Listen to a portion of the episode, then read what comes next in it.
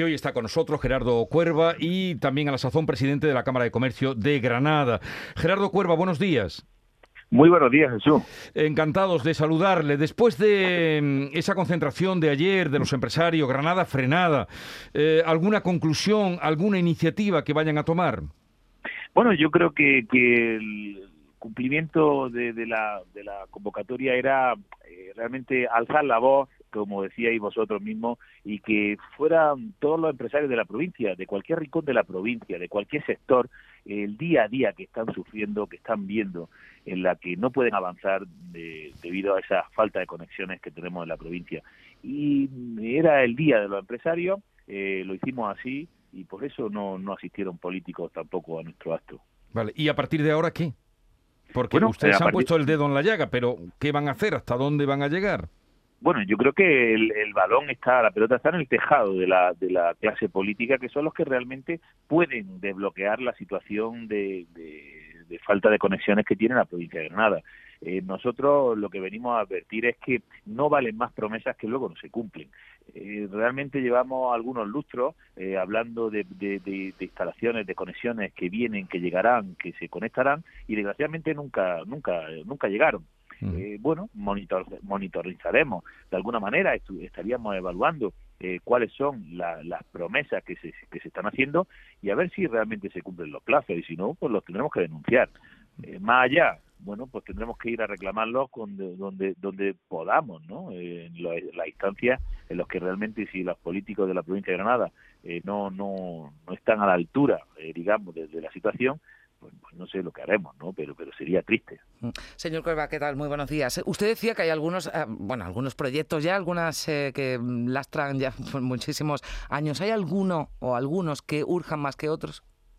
Bueno, yo creo que al final es una, un conjunto de, de, problemática. El ferrocarril, eh, la vía de, la vía de AVE eh, no funciona. Eh, tenemos el escollo que tenemos en Loja, estamos muy parados. El tren de alta velocidad de Granada es de los más lentos que existe en, el país y las conexiones pues no son óptimas para realmente si queremos tener una actividad empresarial en Madrid y, y poder trabajar a nivel de, de vuelo estamos en una, escasez de vuelos y una conexión con la capital de Madrid que nos hace que no podamos volar a Latinoamérica en el mismo día. Por ejemplo, eh, al final no tiene un vuelo por la mañana temprano y otro que te recoja por la tarde para poder hacer algunas gestiones y de trabajo en Madrid. Eh, realmente no es la situación. Y yo lo que vengo siempre a decir es que, que será una Granada más grande la que hará una Andalucía más grande. Y en ese sentido tenemos que, remar todo al unísono para intentar eh, paliar esta situación de déficit de conexiones que tenemos. Bueno, pues ahí queda esa llamada Granada frenada que tuvo lugar ayer y por los motivos que ahora nos explicaba Gerardo Cuerva. Vamos a repasar un poquito de la actualidad económica, señor Cuerva, ya que está usted con nosotros. Hoy se aprueba el salario mínimo interprofesional eh, con carácter retroactivo desde el 1 de enero contra esa subida de 35 euros. Precisamente las, las pequeñas y medianas empresas fueron las que se opusieron. ¿Cómo van a, mm, en fin, cómo va a ser el futuro? ¿Cómo van a asimilar esta futura, eh, esta subida que ya está consumada? Bueno, eh, pues como, no sé, otra, carga más a la espalda, ¿no? Eh, otra, otra piedrecita más a la mochila en la que, como yo decía, la empresa española, en este caso la empresa andaluza, tampoco, no están recuperadas, están reactivadas, pero desgraciadamente no están recuperadas. Creemos que no es el camino, creemos que una medida eh, que se queda en, el electoralismo, en, esas promesas electorales que se hacen, pero que no obedecen a la realidad de la situación económica que está atravesando España. Ojo que no alimentemos esa espiral inflacionista de, con alzada, con, con la subida de salario y de precios. Eh, yo creo que, es contraproducente. El propio Banco de España cifra en, miles eh, de puestos de trabajo que se perderán y, y en otras decenas de miles que no se crearán y realmente entendemos, entendemos los empresarios que no es el momento. Es el momento de verdad, y lo digo sinceramente, de apretarnos el cinturón. Eh, la empresa lo está haciendo, el trabajador está sufriendo y también lo está haciendo, pero sin duda es el momento de apretarnos el cinturón para salir de esta, de esta coyuntura. Eh, señor Cuerva, usted mm, nos dice que las empresas, hay muchas empresas que todavía no están curadas. Bien, ¿cuántas empresas siguen todavía atascadas y sin recuperarse? Bueno, el, el, más del más del 60% de las empresas de las empresas todavía no están en beneficio. Eh, eh, más de uso, tan solo un tercio eh, podría estar en, en, beneficio. Pero eh, realmente Jesús eh, va mucho por barrio, y permíteme la expresión, porque va mucho dependiendo del sector. hay sectores que, que, que afortunadamente la, esta crisis incluso lo ha podido potenciar a nivel de, de, de actividad económica, pero hay otros muchos que están todavía muy tocados. Y en esta sexta última hora, hola, aquellos sectores en los que estaban más pujantes, aquellos sectores, mm. incluso el propio sector servicio, eh, como la cabeza eh, con la hostelería, estaba levantando la cabeza, desgraciadamente hemos vuelto a retroceder nuestros pasos.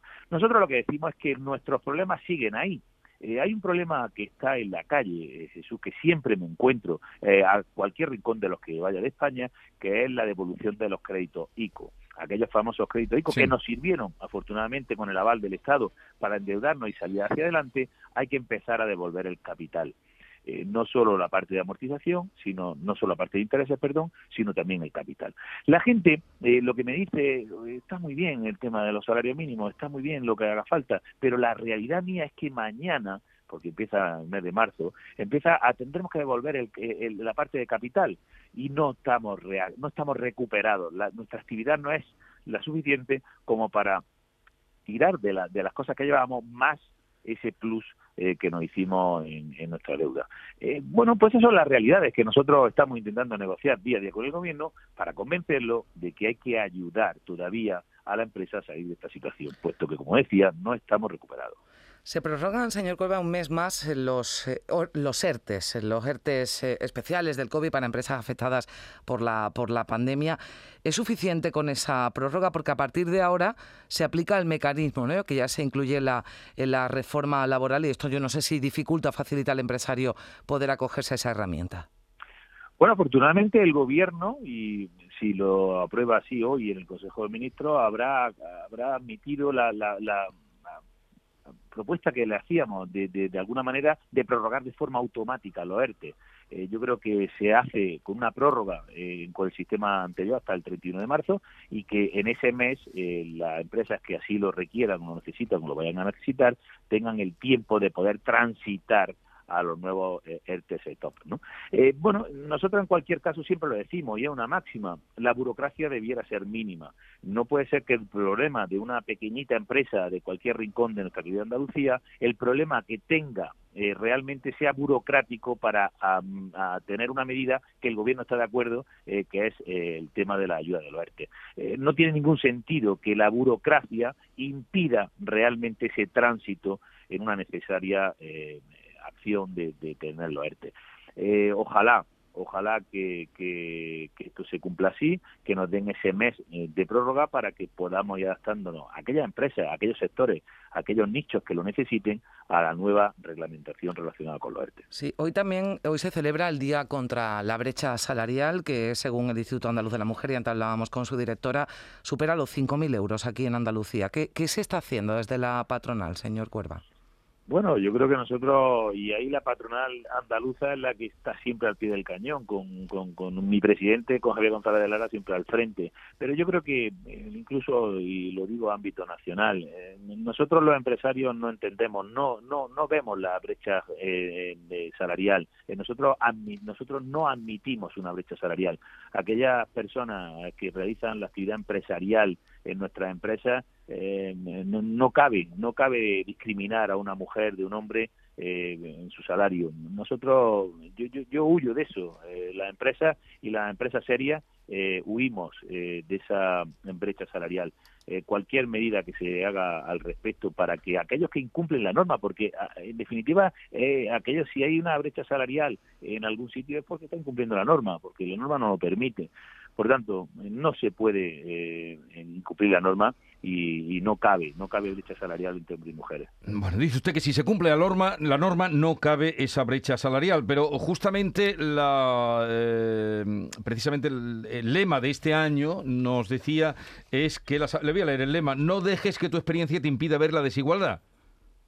Eh, bueno, eh, el lema estará muy bien. Yo, yo te vuelvo a repetir, aquellos que cumplimos la norma no hay brecha salarial en la, en la actividad empresarial. No, no, no, no nos cabe en la cabeza. A los empresarios, de la gente que, que cumplemos con, con, la, con, la, con la norma, como decía, no cabe, no cabe, no, no, no, no, normativamente no, no tiene espacio. Bueno, otro asunto. El gobierno quiere, eh, viene hablando de ello, impulsar los planes de pensiones del empleo, planes entre empresarios y trabajadores. ¿Cómo lo ve usted? ¿Es factible en la, en la empresa española? ¿E, ¿En qué tipo de empresas podría llevarse adelante esos planes de pensiones?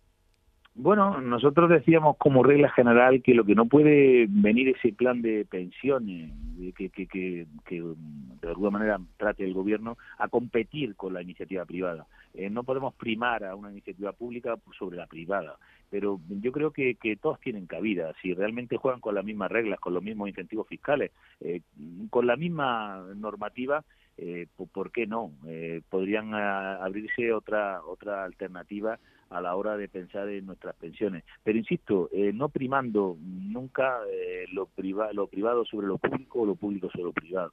Sobre lo privado. Yo creo que en igualdad de condiciones eh, cualquier opción sería sería buena. Sí, señor Cuervas, se está hablando, y además lo hemos hecho aquí en este informativo, de la posibilidad de que pronto, incluso antes de Semana Santa, se pudieran relajar algunas de las restricciones que todavía están en vigor por la pandemia, una vez que parece que la sexta ola ya está remitiendo, los datos eh, mejorando. Usted nos decía antes que son muchas las empresas todavía que no se han recuperado. Esto supondría ¿no? un alivio para, para el sector. Sin duda, sin duda. Yo creo que ojalá que a nivel sanitario los umbrales se permitan eh, volver a una normalidad, a una, una, actividad normal en toda nuestra faceta, en todo nuestro eh, momento. Yo creo que esa será la única manera y, ojalá estemos en la senda de, poder recuperar esa, esa, ese espacio en el que desgraciadamente hemos perdido eh, muchísima actividad. yo creo que, que vamos en el camino y, digo, ojalá a nivel sanitario los umbrales así lo, lo permitan. Bueno, Gerardo Cuerva, presidente de la Cámara de Comercio de Granada y presidente de la CEPIME, Confederación Española de Pequeña y Mediana Empresa, gracias por estar con nosotros, un saludo y ojalá que se levante por, lo, que empezábamos hablando, el freno a esa Granada frenada. Ojalá, ojalá que sumemos para hacer una Andalucía mucho mejor. Adiós, buenos días. Adiós, buenos días.